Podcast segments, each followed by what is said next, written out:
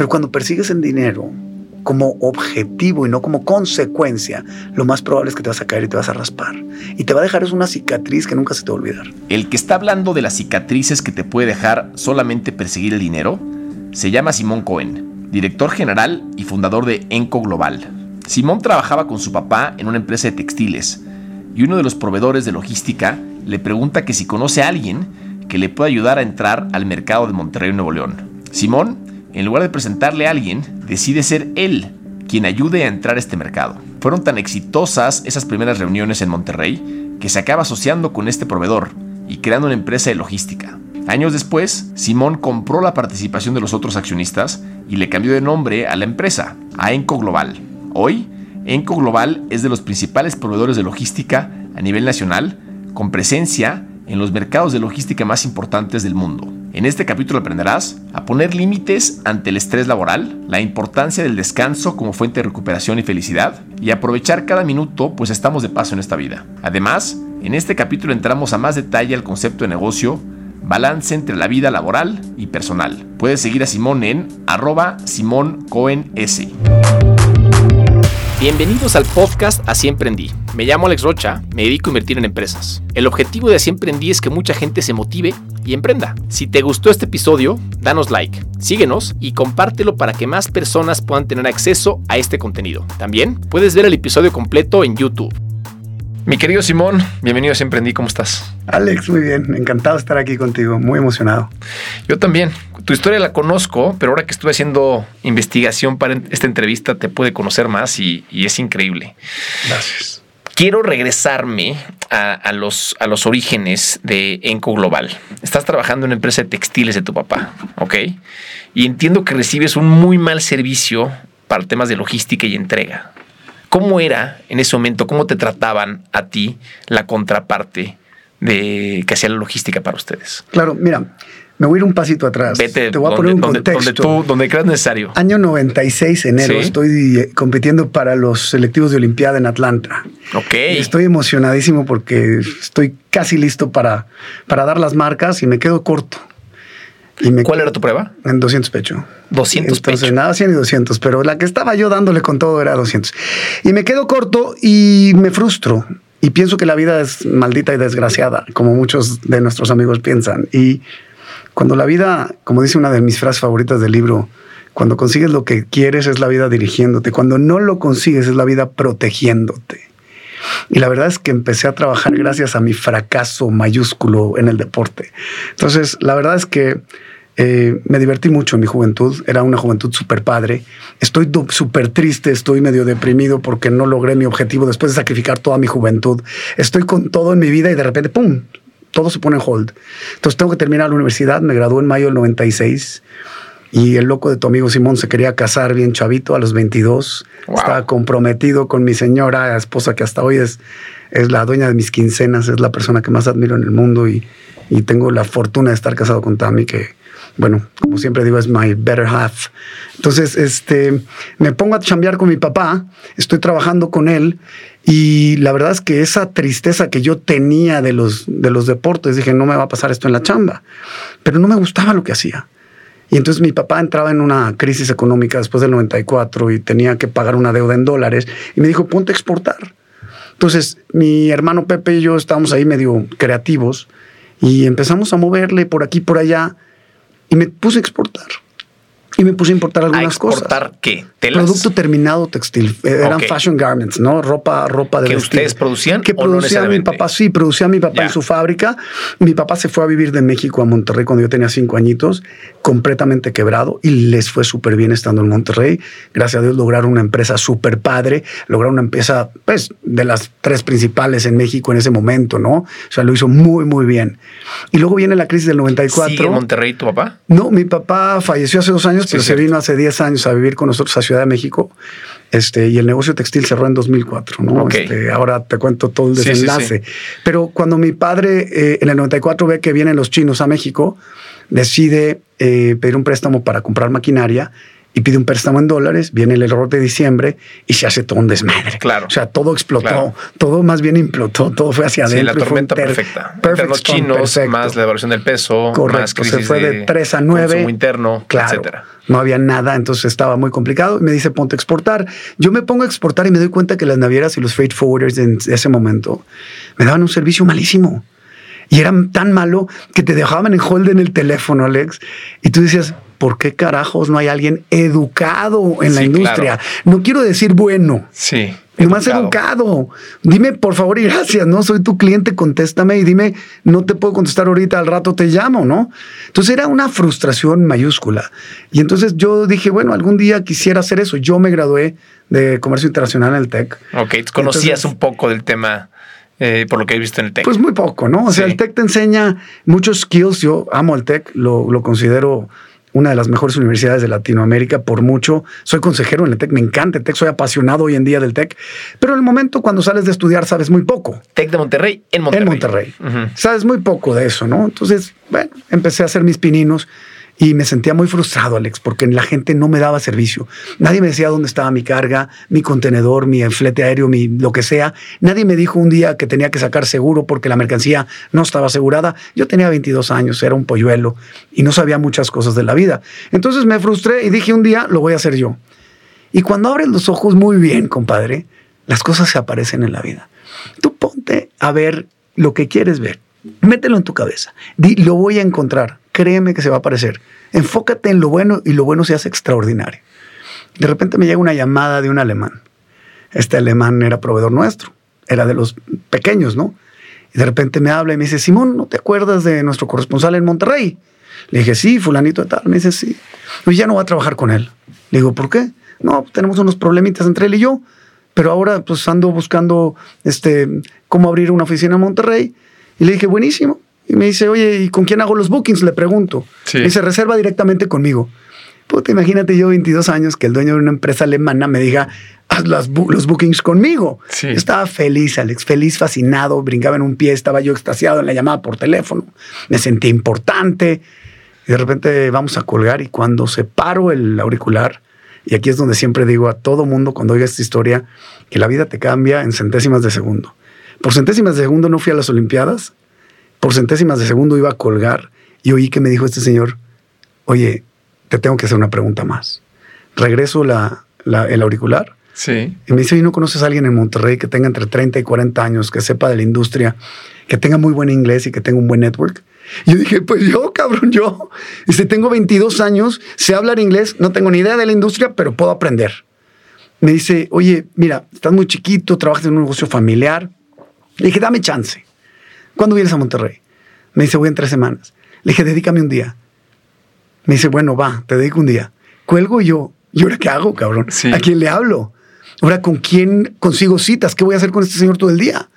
Entonces le hablo a mis amigos del TEC, a mis amigos de la natación, y les digo, a ver, chavos, ¿qué hace tu papá? No, mi papá es director general en Cemex. No manches, pues dame una cita en Cemex.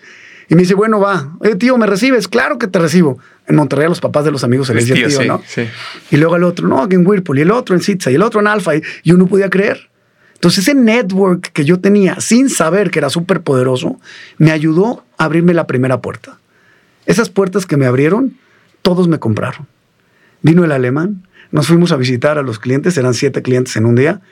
Los siete me saludaron con una efusividad increíble. Eh, El señor este decía, este güey lo conocen Sí, todos. sí, sí, sí. Y entonces estuvo padrísimo porque tuve la oportunidad de vender un servicio que yo desconocía por completo, pero el señor era un gran experto y todos nos dieron la oportunidad de entrar.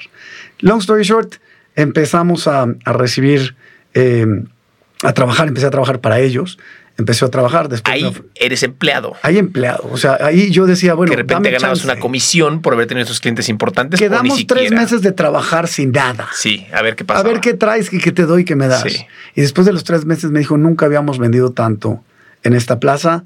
Vamos a armar una empresa, eh, este, una Newco, from scratch, 50-50. Y yo, no mames, 50-50. O sea, ¿qué, ¿qué me gané? Es la lotería.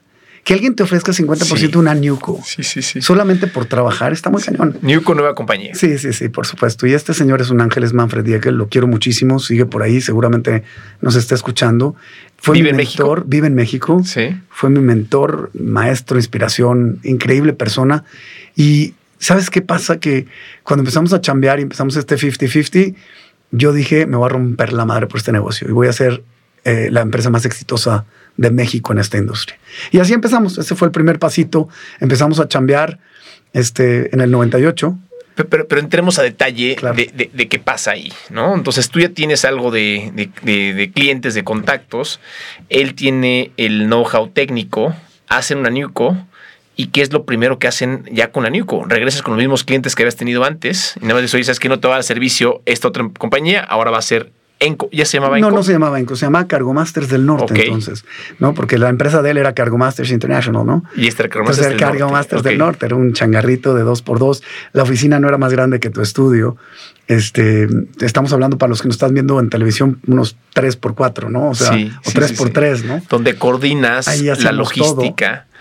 Eres dueño, en, eh, la- la empresa de logística sé que pocos son dueños del tema de cargo y más bien como que subcontratas. Supongo que así empezaste. Sí, nosotros no tenemos activos, eh, me refiero a no somos dueños ni de barcos, ni de aviones, ni de camiones, ni de trenes, pero damos el servicio completo de from end to end, ¿no? Entonces hacemos como una agencia de viajes para carga, ¿no? Entonces hacemos, por ejemplo, tú quieres traer un contenedor de mesas de China, yo lo recojo, lo empaco, lo embalo, lo llevo al puerto, hago el despacho de aduanas, lo llevo al, lo subo en las grúas al barco, el, barco lo movemos para que llegue a México, hacemos el despacho de aduanas, le ponemos seguro a todo, luego lo llevamos de, de- de la aduana a una bodega, lo separamos, lo etiquetamos, lo llevamos a la tienda, lo entregamos y ahí acaba nuestro servicio. O sea, hacemos end-to-end logistics, ¿no? Todo.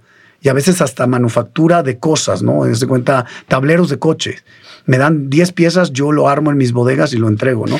Ya que no tienes activo fijo, porque el dueño del barco y el dueño del tren es alguien más, supongo que hay barreras de entrada relativamente bajas. Hay mucha gente que de repente intenta competirte, ¿no? Y, y te empiezas a especializar por el servicio que das o cómo, cómo empiezas a crecer versus otros. Claro, es buenísima tu pregunta, Alex. La industria del freight forwarding en el pasado no tenía ninguna barrera de entrada, cero, cero. Tú tenías un celular y habías trabajado en una naviera y tenías un amigo que compraba fletes y ya fregaste, ya eres forwarder, ¿no? Sí. Hoy en día es diferente, hoy en día hay un poquito más de barreras de entrada porque las navieras se han vuelto un poquito más profesionales, ¿no? Han seleccionado más eh, eh, sus posibles eh, clientes como nosotros. Nosotros lo que hicimos fue tratar de especializarnos y, y segregarnos de la competencia, ¿no? Eh, ha- hay una cosa que se llama ticket to play, ¿no? ¿Cuál es el ticket to play? Saber cómo mover un contenedor de un lado a otro. Pero nosotros tenemos que encontrar cuál es nuestro ticket to win. Sí. Y nuestro ticket to win en esta industria ha sido completamente El boleto algo que- para ganar. Para ganar. ¿Qué voy a hacer yo para ser diferente que los demás? La respuesta en lo nuestro fue un tema de cultura, un tema de humanismo y algo que le llamo yo TATE, Talent and Tech. Entonces, le damos durísimo el tema de talento, que la, que la gente sea la mejor gente, pero también junto con la mejor tecnología que hay. Entonces, hay gente que llega y dicen, ah, somos una empresa que tiene mucha tecnología, pero no tiene el lado humano. Hay otros Claro. que dicen, somos muy humanos, pero no tienen tecnología. Nosotros tratamos de mezclar las dos y tratamos de ser muy, muy, muy sinceros. En una industria que se, caracteriza, que se caracteriza tristemente porque algunos no dicen la verdad todo el tiempo. Entonces tratamos de ser Sí, muy sí, sí. sinceros, ¿no? Eh, Me quiero regresar a Cargo Master del Norte, ¿no? Entonces ya armaste el, el- el- el partnership, tan 50-50. eh, y ahí, ¿qué, qué sigue? Empiezan a, a contratar más gente, empiezas a tener más clientes, em- te queda solamente en el norte del país. ¿Cómo son esos primeros meses o el primer año de desarrollo todavía de Cargo Master del Norte? ¿Qué es lo primero que tiene que hacer alguien para tener una empresa, Alex? Lo único, vender. Venta, venta, venta, venta. Sin venta, ¿qué administras? Claro. Sin venta, ¿qué facturas? Sin venta, ¿qué compras? Si no le puedes quitar costos a algo que no vendes. Exacto, tú tienes que vender y además nosotros no tenemos inventario ni tenemos activos fijos, no tenemos CAPEX, no tenemos que comprar maquinaria. Lo que necesitábamos era vender. Entonces salí y la verdad es que yo era de aquellos que perseguía los camiones que iban en la calle con, con portacontenedores y el contenedor de atrás.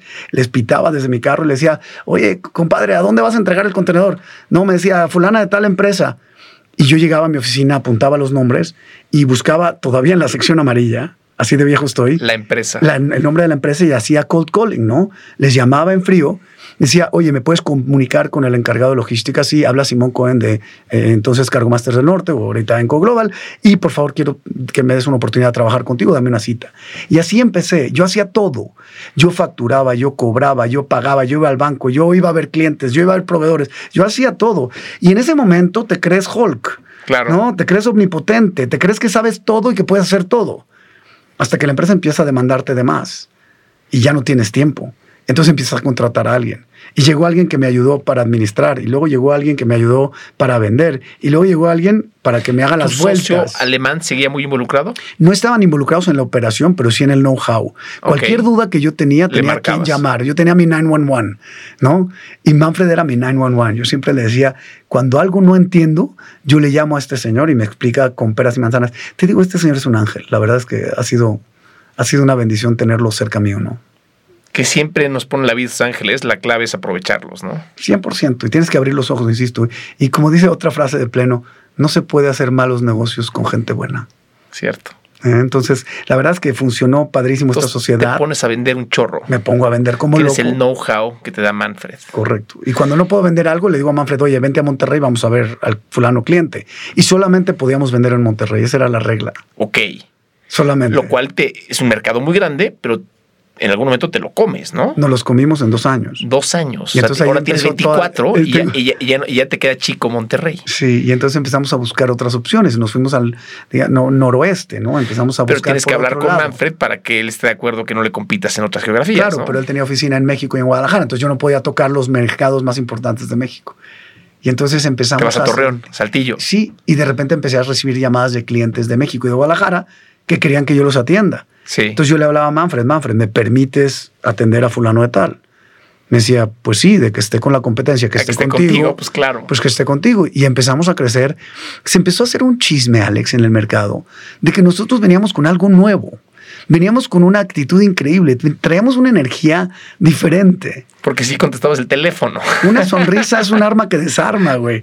O sea, eh, si tú te pones enfrente del espejo y sonríes, tu voz sale diferente. Nosotros, yo le decía a mi gente, a la secretaria que teníamos entonces, le decía, Ceci, contesta con una sonrisa, pero nadie me ve. No importa, güey, se, siente. y entonces empezamos a ponerle buena vibra a esto y la energía se contagió por muchos, por muchos lugares y llegamos a ser muy bendecidos con un crecimiento absurdo. Te digo, en el 98 empezamos con los alemanes, para el 2000 éramos del mismo tamaño que ellos, para el 2004 cuatro veces más grandes que ellos, y en el 2007 nosotros, mi familia y yo los compramos, ¿no? Y nos quedamos como únicos accionistas de, de esta nueva empresa, bueno, que es la misma empresa que Cargo Master de Norte, con un nuevo nombre que se llama Enco, que es nuestro apellido, pero al revés, ¿no? Esa negociación donde compras eh, la participación que ustedes no tenían, eh, fue compleja. Fue extraordinaria, fue tan extraordinaria que le vamos a compartir, eh, te voy a compartir el caso de estudio que escribió London Business School sobre esa particular negociación. Ok. Compramos la empresa al precio que ellos querían sin un solo peso de nuestro capital y sin apalancarnos. Imagínate eso, hicimos un modelo financiero tan espectacular que ellos salieron felices y nosotros salimos felices. Algo. ¿Y les pagaste en efectivo? Les pagamos eh, con el tiempo. Un down payment al principio y después tres, eh, cuatro pagos este, cada tres meses. Entonces terminamos de pagar en un año. La verdad es que fue una negociación donde ellos salieron muy contentos y nosotros también. Esto, es, esto casi no se ve, mi estimado Simón. O sea, poder eh, sacar a un eh, socio eh, con flujo propio en un año. No se ve, pero también tienes que abrir muy bien los ojos. Tú tienes que saber cuál es el momento de apretar el botón y cuándo no. Este, la empresa iba a crecer, yo ya sabía, tenía la visión y ellos querían bajarle al ritmo, ¿no? Claro. y la verdad, yo me hubiera quedado con ellos de socio siempre, los adoro. No tengo ningún problema con ellos. Nunca tuvimos diferencias. Trabajamos 10 años espectaculares. Pero en un momento donde yo quería crecer, yo tenía 33 años, tenía, ya sabes, los dientes apretados y ganas de meter el remate de cabeza en la final del mundial. Eso quería yo para, para mi empresa. Y ellos querían slow down, ¿no? Ya estaban en una etapa diferente, ya querían bajarle más al ritmo, ya querían ser diferente. Para ese momento, ¿sigues con, el, con la oficina central de Monterrey o ya estás en México? No, solamente Monterrey. En ese momento solamente Monterrey. Y en 2000... Pero con clientes en todos lados. En pocos clientes en México, en Guadalajara, los que me autorizaban ellos, pero principalmente en Monterrey. ¿no? Y en el acuerdo de compra, tienes libertad absoluta de buscar al cliente que quisieras. Después de tres años. Tres años que no puedes tocar. Tres años que no podíamos tocar México. Nosotros ya éramos operativos de Guadalajara, entonces esa operación se la quedaron, no las quedamos nosotros, no ellos, perdón, no las quedamos nosotros y tuve que hacer una limpia de personal y luego puse a mi personal en Guadalajara. Y entonces ya empezamos otra vez de cero en Guadalajara y en el año 2010 empezamos operaciones en México con Daniel, mi hermano, el más chico, que yo le llevo ocho años, que empezó la oficina aquí en Ciudad de México, ¿no? Hoy tu familia está involucrada contigo. Algunos. A ver, Alex, la familia es lo más importante para nosotros, ¿no? Eh, los tres hermanos estamos juntos en todo lo que hacemos. ¿Son tres hombres? Tres hombres. Pepe el mayor, luego yo, luego Daniel. Ocho años más chico que yo. Y operativamente tenemos una independencia los tres, pero estamos asociados en todos los negocios que emprendemos hasta el día de hoy, ¿no? Vi en tu libro que le dedicas muchas páginas a dedicar el libro a tu papá, luego a tu mamá, hablas de tus hermanos, hablas de, de Tami, tus hijas. Eh, este concepto de familia que yo mm, resuena mucho conmigo, ¿es algo que siempre estuvo en, tu casa presente o tú lo has ido generando conforme ha ido, han ido pasando los años? Mira, siempre ha sido así. Mi madre ha sido una luchona por los valores familiares y mi papá en su momento también nos, nos involucraban mucho el cariño, ¿no? La, sangre, sangre, ¿no? Creo que hoy en día la sociedad está dejando de pelear por la familia, por la célula más importante que tiene la sociedad. Si nosotros construimos familias sanas, va a haber una sociedad sana por consecuencia. Sin duda. Y si construimos familias, voy a decirlos entre en sentido figurados, enfermas o disfuncionales, el problema es que con el tiempo la sociedad va a ser disfuncional. Entonces yo creo que verdaderamente tenemos que poner mucho énfasis en las familias, en los valores, en tener los pies en la tierra, que no a la primera cara larga quieras divorciarte de tu señora. Hay que pelear por lo que es bueno. O sea, yo te digo, si a ti te regalan algo, no lo valoras tanto como si lo trabajas. Y ese trabajo te hace protegerlo más. Te doy un ejemplo. Si te regalan 100 mil pesos, ¿ok? Los vas a gastar mucho más fácil que si trabajas por esos 100 mil pesos. Cuando tengas que gastar un peso de esos 100 mil que tú produciste, produjiste, te lo vas a pensar. Lo vas a pensar. Y eso es lo que yo creo que nos enseñaron en la familia, a estar juntos, a querernos a pesar de las diferencias. Somos diferentes, pero estamos juntos. Eso nos da una fortaleza que creo que es este, inigualable, ¿no? Como tú empiezas este, eh, Sociedad con Manfred eh, y tú hacías todo en un principio, quiero pensar que eras el director general del negocio. Sí, por supuesto. Y eh, esto conlleva una cantidad de estrés brutal, ¿no? Sé, que hubo un episodio en el cual eh, tú te replanteas la vida eh, y que desde ahí viene un cambio importante en ti en lo personal que incluso llega hoy incluso a tu empresa. Háblame brevemente de, qué pasó y, y, ahorita quiero entrar un poco más a detalle de lo que las acciones que tomas después de esto. A ver, muy rápidamente, ¿te acuerdas que yo te prometí cuando terminé eh, mi carrera de nadador que no me iba a pasar esto en los negocios, ¿no? Sí. Pues yo no iba a fracasar. Y ni estaba dispuesto a pagar cualquier precio para no fracasar. Estabas extremadamente dedicado. Yo estaba completamente enfocado y me olvidé de comer bien, de dormir bien, de hacer ejercicio, de mi familia, de mis hijas.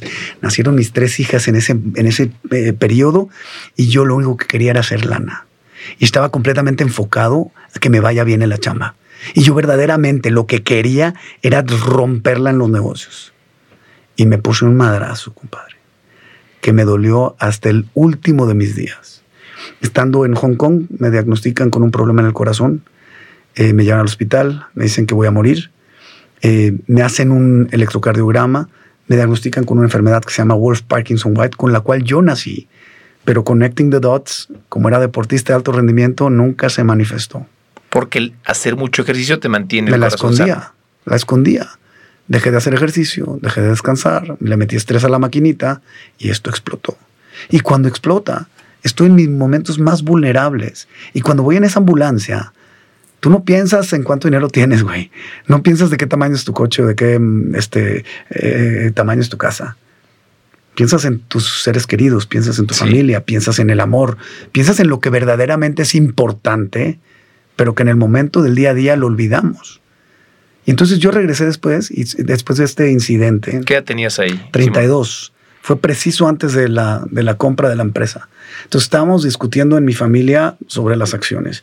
Estábamos tratando de comprarle a los alemanes con el flujo y haciendo la estrategia. Estábamos diseñando una imagen corporativa nueva para poder presentarle a las líneas navieras para que ellos nos crean a nosotros, porque nosotros quiénes somos, no somos nadie. Y yo tenía que demostrar que yo soy alguien, para que alguien tuviera confianza en mí y me diera esa, esa, esa proveeduría. Y después de un año, pues me pasa este incidente y me la pasé muy mal. No pude trabajar, delegué un montón y me fui al Caribe a, a descansar, a dejar algunas medicinas que me dieron. Y ahí tuve un aha moment, ¿no? Estos momentos de lucidez donde me acosté en la playa con mis hijas y con mi esposa. Estábamos viendo las estrellas y me puse a llorar. Y dije, puta, lo tengo todo. porque estoy trabajando por lana si lo que tengo más valioso lo tengo conmigo? Y entonces empecé a... Tus tres hijas ya habían nacido. Ya habían nacido.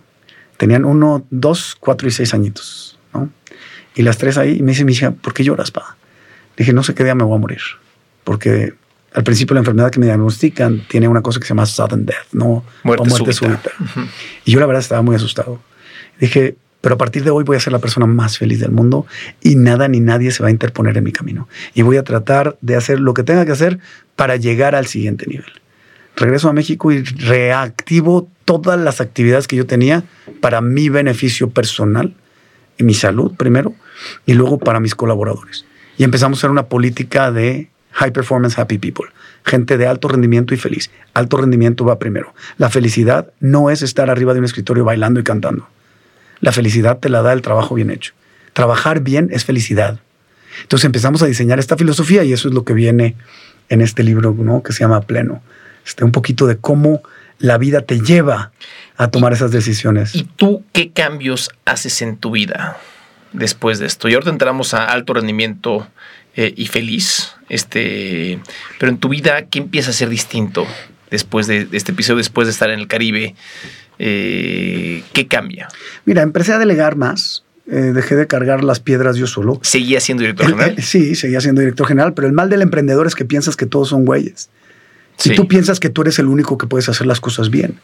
Pero lo más increíble de esto es que delegas y te das cuenta que ellos son mejores que tú en muchas cosas. Sí.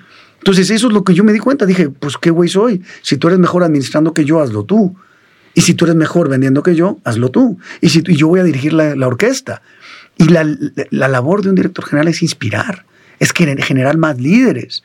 Un líder no es la persona que genera seguidores, es la persona que genera más líderes y que lo siguen en su presencia y, ojo, en su ausencia.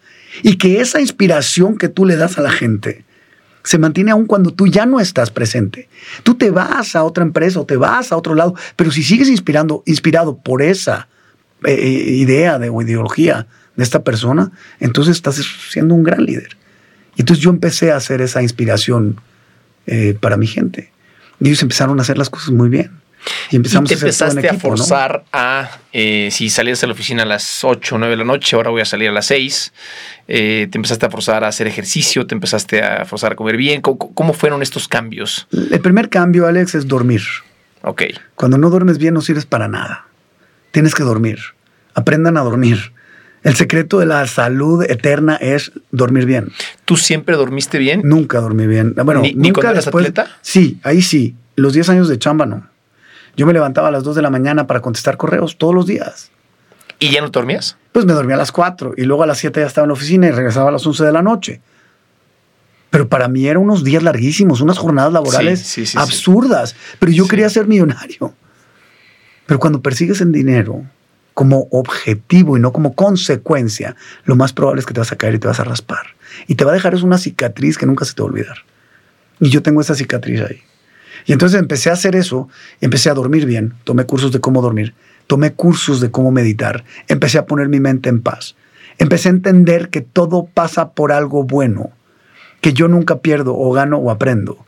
Y entonces empecé a poner las cosas en perspectiva y me empecé a dar cuenta que todo pasa por algo. Te cuento una historia sencilla. Nos ganamos un proyecto enorme, ¿ok? y nos dan la adjudicación y a los dos días nos la quitan. Y yo hago un berrinche espantoso. Digo, no puede ser. ¿Cómo puede ser que nos quitaron ese proyecto? Y resulta que la persona que yo iba a contratar para que hiciera ese proyecto se la vendió a alguien más. Y mm. ellos se lo ganaron equipo. Pero yo iba a contratar a Juan, por decirte algo, y Juan lo hizo con Pedro, en vez de con Simón. Bueno, pues se hundió el barco. Literal. Y los dos quebraron. Y entonces yo hice berrinche porque quería ganar, pero Dios y la vida te protegen cuando no consigues lo que quieres. Y de repente te das cuenta que todo va a estar bien. Y que si a mí alguien me dijera en un secreto, oye, ¿qué le dirías al Simón de hace 20 años? Everything's going to be alright. Todo va a salir bien. Relax, trabaja duro, ponle las cosas, las ganas que puedas, haz tu mejor esfuerzo y ojo, haz lo que es difícil y tu vida será fácil. Entonces, ese le daría el consejo. Todo va a estar bien. Pero yo era muy angustiado, estresado, y aprendí a controlar un poco más mi mente y a dejarlo ir, ¿no? A confiar en el, sistema. Así emprendí. Simón ya nos habló de cómo creció su empresa y de cómo el trabajar tanto le generó problemas de salud. Ahora, Simón nos habla de cómo ha cambiado su vida y de los retos que sigue enfrentando para crecer Enco Global. No olvides darle like al episodio, ponerle 5 estrellas y recomendarlo. Así, más gente tendrá acceso a este contenido. También encontrarás el episodio completo en YouTube. Estamos en la tercera temporada de Siempre en Simón, y estamos entrando a un tema de negocios en cada episodio. En tu caso, quería entrar al tema de work-life balance o balance entre la vida laboral y el tema profesional. En tu libro pleno mencionas tres conceptos que me gustaron mucho. Eh, que tienes que tener como persona y como corporación. ¿no? Uno es bienestar, mencionas dormir bien, que ahorita hablamos de eso. Eh, mencionas comer bien, hacer ejercicio dentro de bienestar. Conexión espiritual, hablas de meditar, mente en paz, agradecimiento.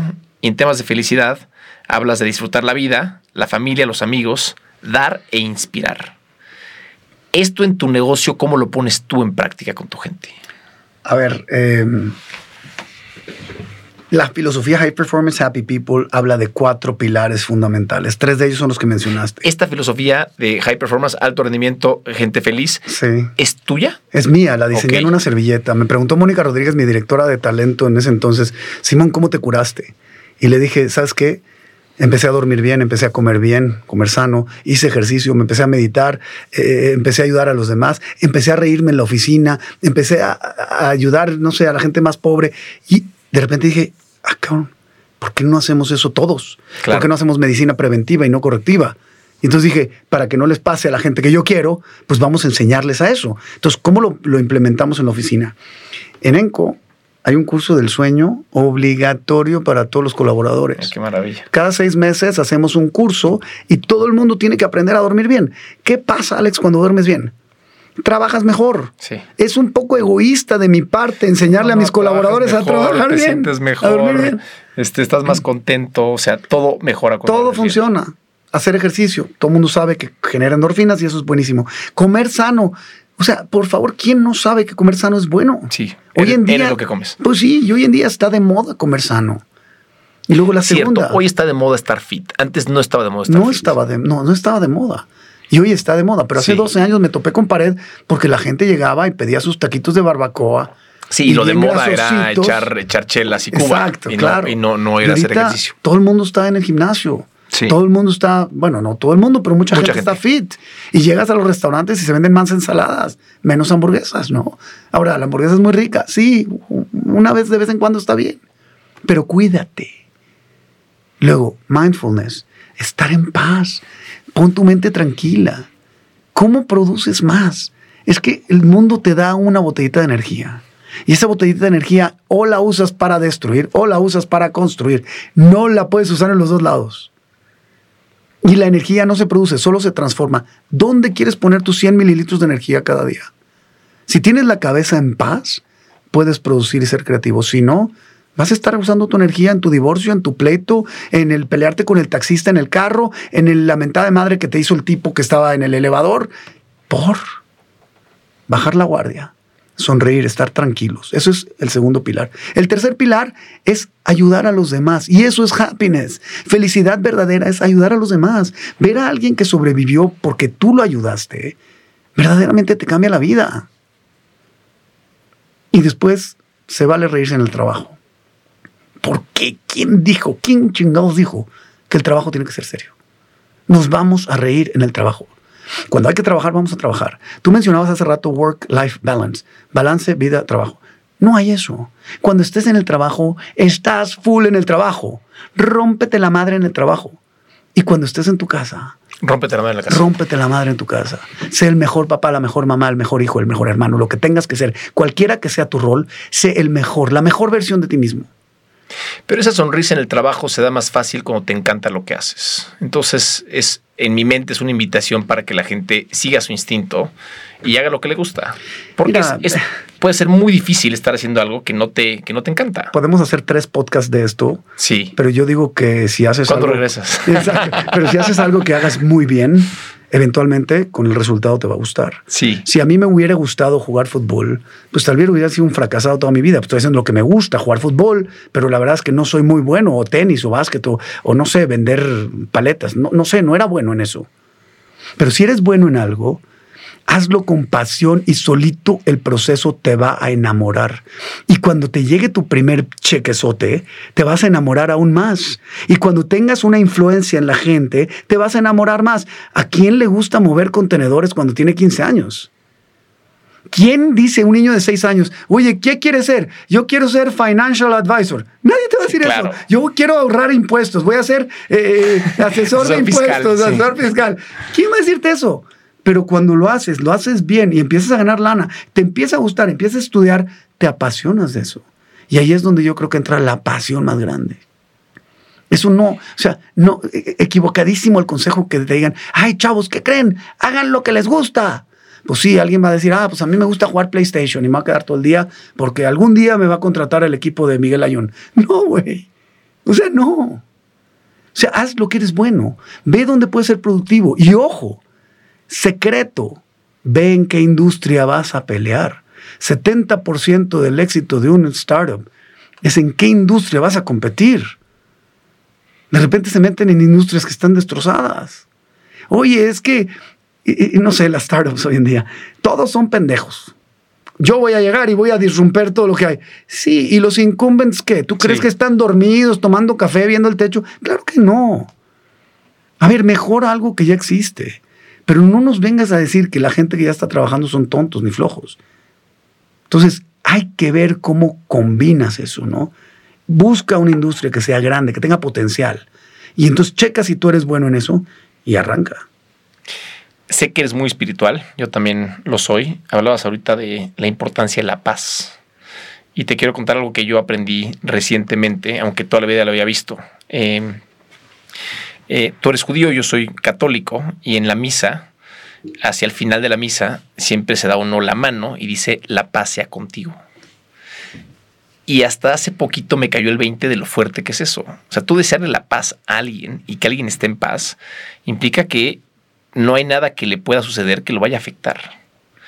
La paz es, eh, es la felicidad estar pleno es estar en, paz. no es la euforia, es paz. A ver, estar feliz no es euforia. La gente confunde estar agarrando el pedo en un antro con botellas de champaña y con tirando el dinero a la basura con felicidad. Perdón, chavos, están muy equivocados. La felicidad y la plenitud es cuando te ves al espejo y estás en paz. Ves a tu familia, estás en paz. Ves a tu esposa, estás en paz. Ves a tus hermanos, estás en paz. Ves a tu trabajo, estás en paz. Ves a tus amigos, estás en paz. Ves tu entorno entero, estás en paz. Te ves al espejo otra vez y estás en paz.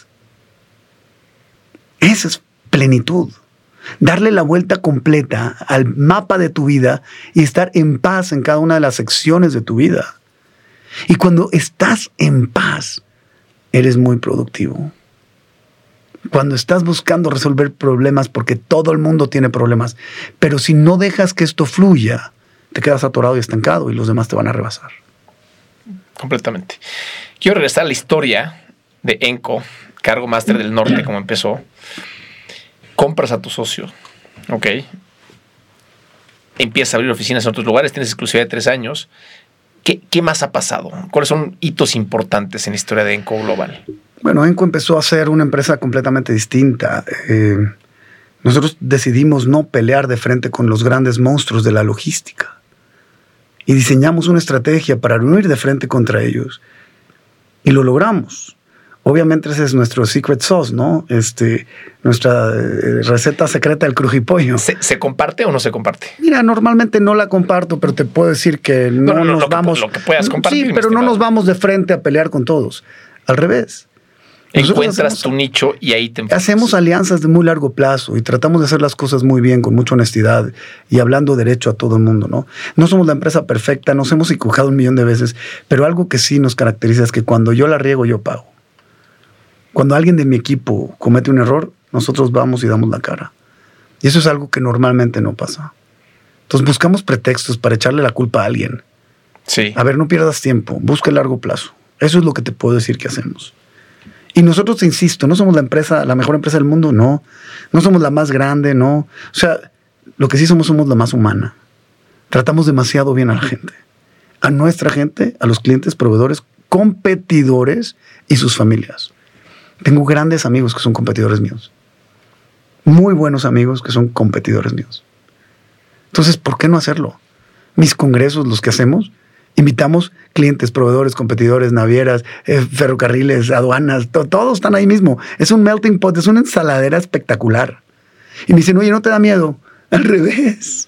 Tengo que ser tan ¿Y relevante para todos. ¿Traes, ¿Traes a alguien que habla y traes eh, temas de interés o cómo, cómo cómo Claro, son? hacemos congresos y los llevamos, digamos, a los puertos y en los puertos los subimos un barco, les enseñamos cómo opera un buque. No sé, de repente, no sé, un cliente te habla y te dice, oye, Simón, apura mi contenedor, no seas malo, échale ganas, tú sí puedes. Le dije, vente al barco, ven, vamos a ver el barco. Mira, ¿ves esa cuarta fila de aquí para acá y la quinta de aquí para abajo? Ahí está tu contenedor. ¿Cómo me apuro, güey? Sí. Tengo que sacar primero el de arriba, luego el segundo, luego el tercero y luego el tuyo. Entonces ya cuando lo ven físicamente, lo entienden. Y entonces es mucho más la interacción que podemos tener. Es mucho más la empatía que puede tener un cliente que te dice, oye, me urge. Yo sé que te urge. Lo voy a sacar cuanto antes, pero no puedo antes. ¿Ya sabes? Claro. Entonces los enseñamos, les, les- les enseñamos un poco la cultura de la empresa, les enseñamos mucho el futuro, les enseñamos nuestros sistemas, compartimos mucho la filosofía, llevamos speakers, pero sobre todo pensamos en la persona. Hacemos un evento que te llene el alma como ser humano. Y después hacemos una capacitación logística muy padre. ¿no? ¿Qué, qué sigue para Enco Global? Ay, compadre, a ver. De lo que eh, puedas hablar de manera Claro, esquemática. no, no hay secretos. Mira, eh, si lo sabe Dios, que lo sepa el mundo. Vamos a hacer una empresa muy relevante a nivel global algún día de estos. O sea, Hoy tienes oficinas en otros Sí, eh, tenemos, lugares. tenemos presencia en, eh, bueno, agentes y corresponsales en todo el mundo, 580 oficinas en todo el mundo que nos representan, pero Como alianzas. como alianzas propias estamos eh, en Asia, tenemos algo importante y en Centroamérica. Pero vamos a ser un player relevante, ¿no? Este, hoy en día estamos haciendo el, el- el plan de trabajo para, para organizarnos mejor y no descuidar lo que verdaderamente nos ha dado esta satisfacción tan grande. Porque una empresa no es nada más una fuente de ingresos. Una empresa es valores, una empresa es familia, una empresa es sonrisas, una empresa es pasar tu vida correcta, porque tú no puedes dejar de vivir e irte a chambear. Sí, Oye, soy amargado en mi chamba y soy feliz en mi vida. ¿Qué crees, güey? Eso no se puede. eso no sucede. Entonces tú no puedes tener una vida feliz si no eres feliz en tu trabajo. Y como dice el libro, life is too short to be happy only the weekends. La vida es demasiado corta para ser feliz, felices solo el fin de semana. Entonces, eso es lo que estamos tratando de hacer, organizarnos y de repente despegar. No quiero perder el valor de la empresa. La gente que nos ha ayudado desde el principio, eso es mi principal activo y ellos me quieren mucho y yo los quiero mucho. Así que nos vamos a cuidar mutuamente. Y lo que quiero es verdaderamente el éxito de la gente que nos rodea y del ecosistema logístico en México. El libro viene un poco en tu proceso de crecimiento. ¿Cómo es que decides escribir un libro? Y aquí está, para que Sí. todos lo vean, pleno, Simón Cohen. Eh, yo no he leído todo, pero leí gran parte del libro y está muy bueno, tiene muy buenos conceptos. Gracias, gracias. Mira, el libro lo escribí porque eh, mi padre se enferma, le da un tumor cerebral en, el, en octubre del 2020. Y en enero del 21, justo antes de pandemia, nos invitan a presentar el caso de estudios de ENCO en Harvard. Y tú eres ex Harvard, ¿no? Graduado, y sabes que cuando te hacen un caso, pues lo presentan en, en algún, eh, en algún foro. ¿Qué programa hiciste? El PPL se llama President Program on Leadership. ¿no? Este es el de. Va- Regresas cada año Sí, durante muchos nueve años. años, ¿no? Sí, lo hice rato. 10 años porque uno Wow. lo cancelaron por, por, por COVID, pero me gradué en enero de este año pasado y ya soy graduado y ya estoy viendo cómo me meto a otro para seguir aprendiendo, ¿no? Pero bueno, este día presentamos el caso en este programa, había 400 empresarios de todo el mundo y decido invitar a mi papá, a mi mamá, a mis dos hermanos a que vengan con conmigo a la presentación del caso. El caso habla de la historia de la empresa y de la cultura y si es sostenible con el crecimiento seguir el high performance happy people. Y entonces presentan el caso y me toca hablar a mí, me bajo al, al stage. Y lo primero que hago es agradecerle a mi papá y a mi mamá. Yo sabía en ese momento que a mi papá le quedaban meses de vida. Ya estaba con un tumor muy avanzado y, y un, y un categoría 4 no se cura. Y entonces todo el salón, todo el auditorio empezó a llorar. Yo creo que el 70% de la gente estaba llorando. Nos abrazamos, nos, les puse un poco el contexto de todo el caso porque lo leyeron y lo estudiaron y sabían más de mi vida todos de lo que yo me pudiera imaginar porque todos te investigan de la A a la Z. Y cuando terminamos y le hacen un standing ovation a mis papás, más o menos de siete minutos, una cosa así de locos. Wow. Y seguían todos llorando. Y había una energía en ese salón espectacular. Y nos salimos y había una salita afuera, ¿no? Ahí en Tata, si te ubicas. Este, había una salita y se sienta mi papá. Habla a llamar a mi mamá, le habla a mis hermanos y me habla a mí. Nos abrazamos los cinco y ese fue el último abrazo que nos dimos los cinco juntos. Y ahí me dijo mi padre, Simón, ¿por qué no escribes un libro? Le dije, papá, yo no soy autor, no, no, no, no, sé cómo. Me dice, porfa, escribe un libro. Le dije, va a ser tu regalo de vida. Lo voy a escribir y te lo voy a leer completo antes de que trasciendas. Y dicho y hecho, lo acabé y me lo entregaron el primer copia así física, dura, pasta dura, así tal cual como tienes acá, el 6 de octubre del 2021. Y mi papá se nos fue el 7. Imagínate la energía que trae este libro. Trae una energía poderosísima trae una energía. ¿Estaba bien para, para, ver ese momento? ¿O ya, ya un día antes de morir ya, ya no estaba tan.? No, yo leí todos los borradores a mi papá. Yo mientras escribía le leía por capítulos, ¿no? Y puta, era muy difícil leerle un capítulo a mi papá. Yo no podía porque pues si hablo de él, la mayor parte del tiempo hablo de nuestra historia como familia. Entonces el corazón se te hace de pollito, ¿no? Y lo estás viendo despedirte y yo lloraba y no podía hablar. Pero alcancé a leerle cada palabra del libro a mi viejo. Y bueno, ahí está. Ese es el, el regalito de vida a mi papá, el que lo quiera leer. Créanme que no es un libro de negocios. Créanme que no es un libro de High Performance Happy People. Es un libro de paz. Es un libro de felicidad, de plenitud. Es un libro que puede ser una guía para vivir verdaderamente feliz. Es un libro donde te cuento todos mis pecados, todos mis errores y donde te doy los secretos para tener una vida plena me, llevo de tarea a terminarlo. Gracias. Va, no, me encanta. Este, encantado. Eh, en, este, en este podcast siempre cerramos en una pregunta. Eh, en tu caso emprendiste muy joven y es, ¿qué consejo te hubiera gustado recibir antes de emprender? Y de igual manera es, ¿qué consejo le das hoy a, la gente que emprende? Porque seguramente has invertido en emprendedores. Sí, mira, eh, ¿qué me hubiera gustado que me dijeran? No te descuides Eres un emprendedor y tienes que meterle el acelerador al 110% y vas a estar comprometido y casado con tu negocio para siempre. Pero no te descuides tú como ser humano. Tu persona es lo más importante. Cuida tu cuerpo, cuida tu mente, cuida tu alma sin descuidar tu chamba. Yo creo que todos los negocios pueden llegar a ser exitosos, todos los emprendedores pueden llegar a tener éxito. Pero si tú no estás bien, ¿de qué te sirve ser exitoso? ¿De qué te sirve el éxito? El éxito no es éxito si tienes que sacrificar tu salud, tu familia o tu negocio, o, tus amigos, perdón. El éxito no es éxito si sacrificas tu salud, tu familia o tus amigos. No es éxito. ¿Para qué lo quieres? ¿Para qué quieres un yate si no tienes con quién compartirlo? ¿Para qué quieres millones de dólares en el banco y aviones privados si no tienes con quién hablar, no tienes familia, no tienes hijos, no tienes amigos, no tienes nada? O si estás enfermo. Claro. Entonces, sí, o sea, cuídense ustedes. Cuídense. Entre más se cuiden, más exitosos van a ser. Yo creo que hubiera llegado a mis metas mucho más rápido si no hubiera tenido todos estos desmadres que tuve de salud. Cuídense. Cuídense. ¿Dónde te podemos seguir, Simón? ¿Dónde podemos seguir a Enco Global? Sí, estoy en redes sociales como Simón Cohen Pongo muchas locuras de repente ahí, consejos bien padres. Este, estoy activo en redes sociales, Simón Cohen S. Y a Enco en Enco Global, este, también arroba Enco Global en todas las redes. Eh, también publicamos cosas muy divertidas de la industria. Y verdaderamente nos gustan las redes sociales como una forma de comunicarnos con la gente, ¿no? Eh, se van a reír, van a llorar. Está divertido, ¿no? A mí me gusta mucho.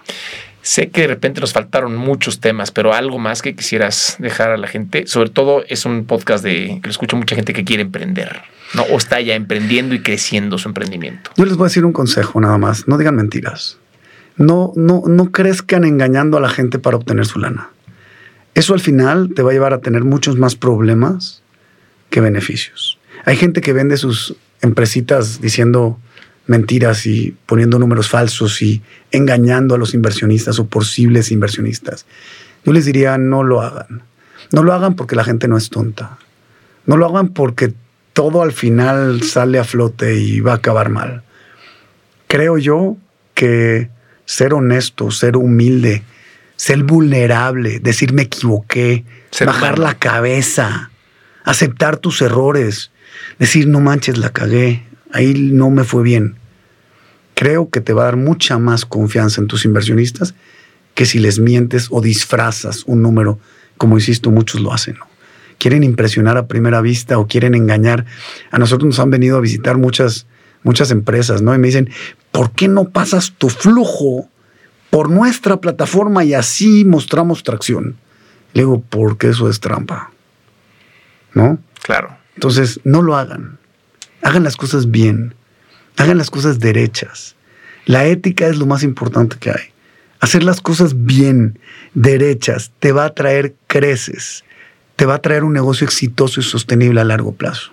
Si no, lo que sube como palma, cae como coco.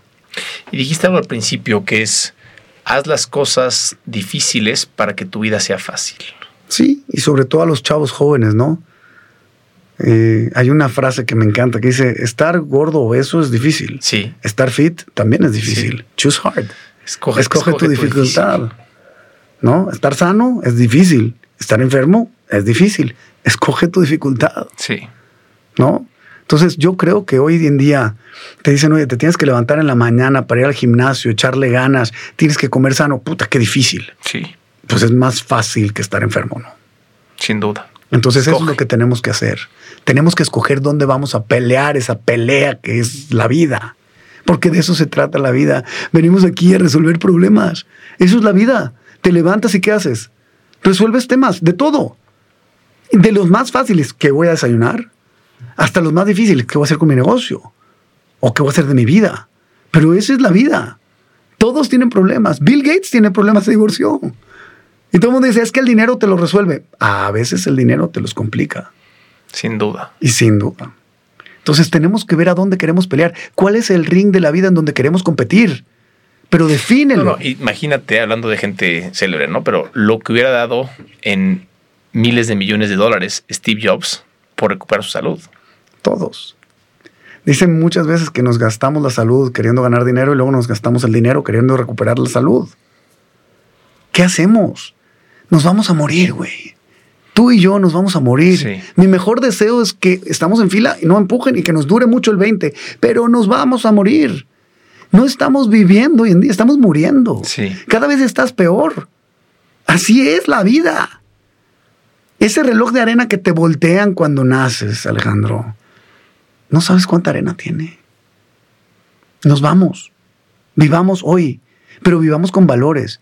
Vivamos en el presente, vivamos para dejar un mejor futuro, vivamos para trascender, no vivamos para destruir, no vivamos para fregar a los demás, no vivamos para destruir la vida de alguien más porque tú sientes que eres más inteligente que él. Tú no escogiste tu color de ojos, yo no escogí el mío. Nosotros nacimos en una situación y no se vale echarle bronca a la gente jodida porque está jodida. Y eso es lo que me molesta a algunos empresarios, ¿no? No se vale. Tenemos que entender y ser empáticos los unos con los otros para decir cómo trasciendo. Tú naciste en un momento con una educación y es imposible encontrar y conectar los puntos para que tú y yo estemos aquí. Te voy a poner un ejemplo. Hace 100 mil años alguien hizo algo para que tú estés aquí. Sí. Y ha pasado y pasado y pasado y pasado tiempo, ¿no? Y llegaste tú aquí. Y ganaste una carrera de 3 millones de espermatozoides que fecundaron el óvulo y ese eres tú. Y por mi lado lo mismo para llegar al mismo lugar, pero de mi lado. Y estamos aquí hoy y ahora. ¿Qué vas a hacer con eso? Es imposible, güey. Sí. En esa fórmula Es matemática única. es imposible. ¿Qué quieres hacer con esta oportunidad que te están dando para vivir? ¿Destruir o construir? Tú decides, güey. Y yo decido. Mi vida tiene que ser algo que me dé a mi paz. Yo ya me cansé de vivir enfermo. Yo no voy a vivir más enfermo por dinero. Yo voy a tratar de vivir lo más feliz que se pueda y eso te va a traer una bendición a largo plazo. Y ese es el consejo que le, daré- le daría yo a los chavos. No se claven en el dinero como objetivo. Haz las cosas bien. Haz lo que es difícil. Trabaja duro. Despiértate, échale ganas. Cuida tu cuerpo y el dinero te va a llegar a montón. Va a llegar. Te va a llegar. Haz las cosas con ética. No hagas trampas. Vas a ver que va a llegar. Ahora, ¿quieres el dinero como objetivo? Sí. Pues bueno, te vas a romper la madre. Digo, la forma fácil de ganar dinero normalmente involucra un alto riesgo. Aguas, güey. Aguas. Simón, pues nos quedan muchos temas. Mil gracias, ¿eh? De verdad. Es una gran historia. No, hombre, muchas gracias a ti por la invitación. Padrísimo tu podcast, te felicito, te deseo la mejor de las suertes, que sigas rompiéndola. Y bueno, mi Alex, nos seguimos viendo. Sin duda. Vamos a ver mucho. Y ya listo para irnos de viaje juntos, ¿eh? Pronto, ¿no? Ya, Sí. uf, agarrar la, la fiesta. Que, ¿eh? también, que también hay que disfrutar esos momentos. Esos son los momentos que te inspiras para seguir trabajando. Sí. ¿No? O sea, Sin duda. eh, la verdad es que el premio que te dan por trabajar duro es muy pequeño, pero vale mucho. Sí. ¿No? Sin duda. Gracias otra vez. A ti, un abrazo. Así emprendí. La historia detrás de los grandes negocios.